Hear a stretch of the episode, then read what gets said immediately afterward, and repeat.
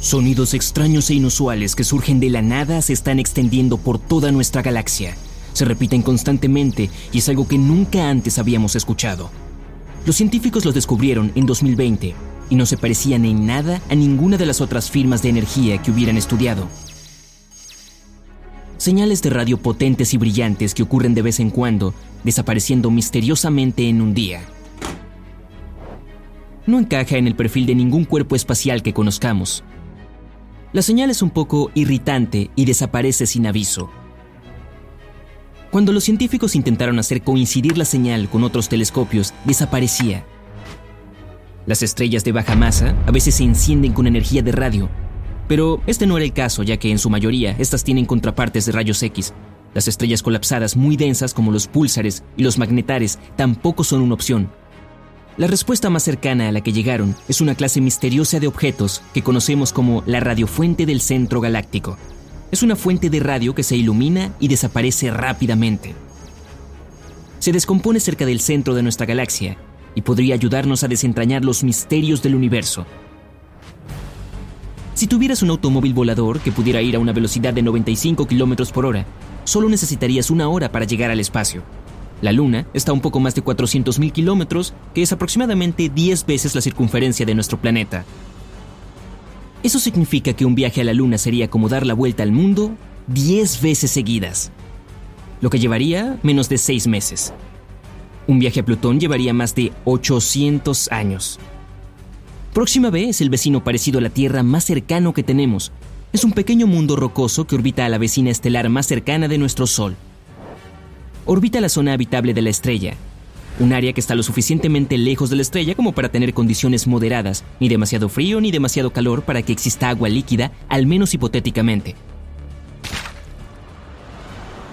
Si intentaras viajar a Próxima B a una velocidad de 40.200 km por hora, que es la velocidad de los cohetes lunares Apolo, te llevaría más de 112.000 años llegar.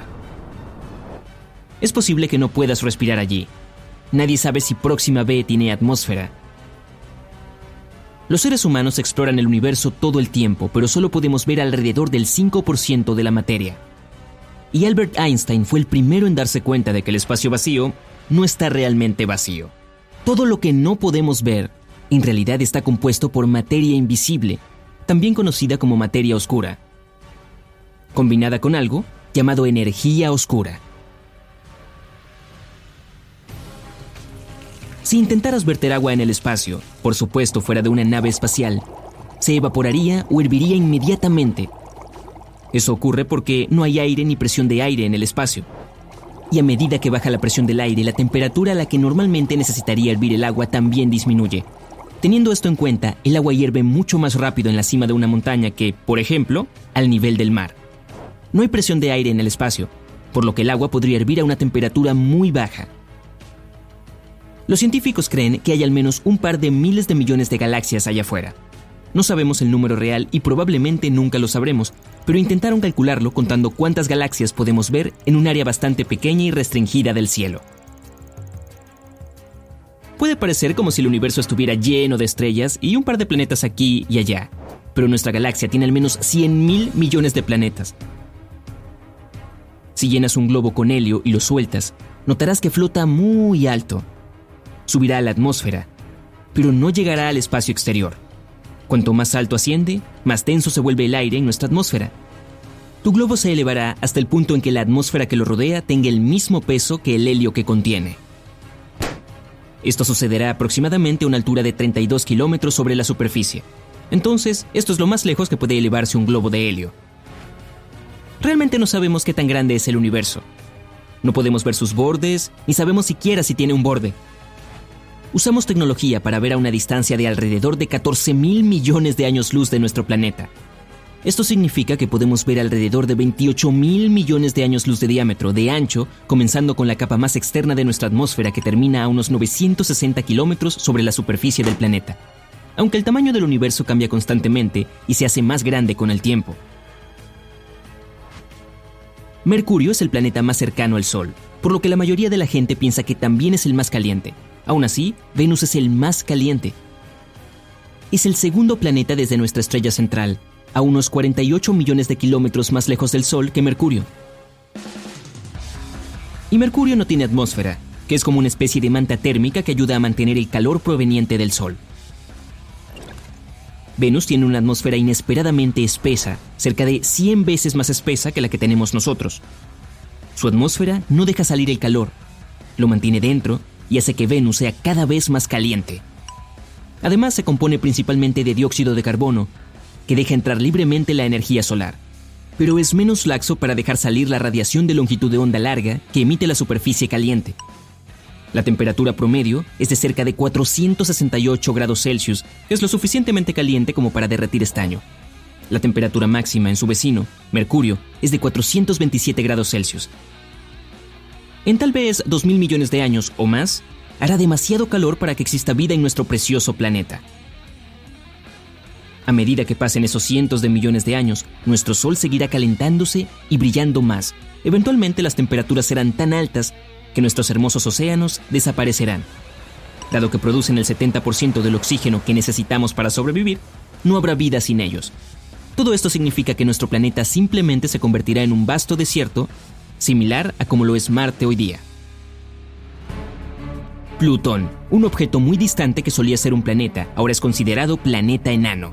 En realidad tiene un diámetro más pequeño que todo Estados Unidos. La mayor distancia allí es desde Maine hasta el norte de California, y es aproximadamente 4.700 kilómetros, mientras que Plutón tiene solo 2.371 kilómetros de ancho. Plutón está muy lejos, pero el borde de nuestro sistema solar está mil veces más lejos que este planeta enano. Pero los astrónomos encontraron muchos objetos espaciales orbitando nuestro Sol mucho más lejos que Plutón, como el cinturón de Kuiper y objetos transneptunianos. Además, hay una nube de cometas llamada nube de Oort, que se aleja medio año de Plutón, también mil veces más lejos. Una estrella de neutrones es realmente pesada. Solo una cucharadita llena de ella pesaría 6 mil millones de toneladas. Las estrellas de neutrones son algo que queda de estrellas enormes a las que se les agota el combustible.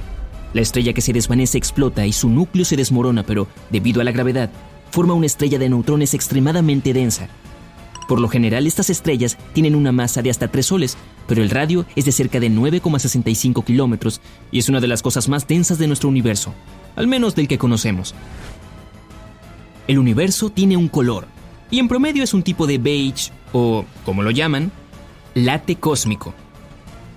Y también tiene su propio olor, que se parece al de un bistec quemado o al metal caliente, al menos eso han dicho los astronautas que han flotado en el espacio. Si quieres construir un traje espacial, prepárate para trabajar muy duro. Se necesitan 5.000 horas para hacerlo y costará un millón de dólares. Uno realmente bueno tendrá 11 capas de material y pesará cerca de 50 kilogramos. Y debe ser cómodo. Necesitarás más espacio allí porque creces hasta 5 centímetros cuando estás en el espacio. Cuando estás flotando en el espacio, la gravedad de la Tierra no te afecta es por eso que las vértebras de tu columna vertebral podrían expandirse y relajarse un poco, lo que significa que serás quizás un 3% más alto. Si mides alrededor de 1.80 metros, serían aproximadamente 5 centímetros adicionales. No te preocupes, no es permanente. Tan pronto como bajes a la Tierra, volverás a tu tamaño normal en un par de meses. Y el espacio no es la mejor opción si quieres tener una conversación con tu amigo, porque allí arriba el sonido no viaja. Las moléculas están tan separadas que las vibraciones del sonido no pueden alcanzarlas, lo que significa que no pueden vibrar, por lo que no podemos escucharlas. Las películas no son precisas con esto. Nadie podría oírte gritar en el espacio. Y vivimos un poco dentro de nuestro Sol. El Sol no es solo una gran bola de luz caliente, ubicada a 150 millones de kilómetros de distancia de nosotros. Su atmósfera exterior es mucho más grande.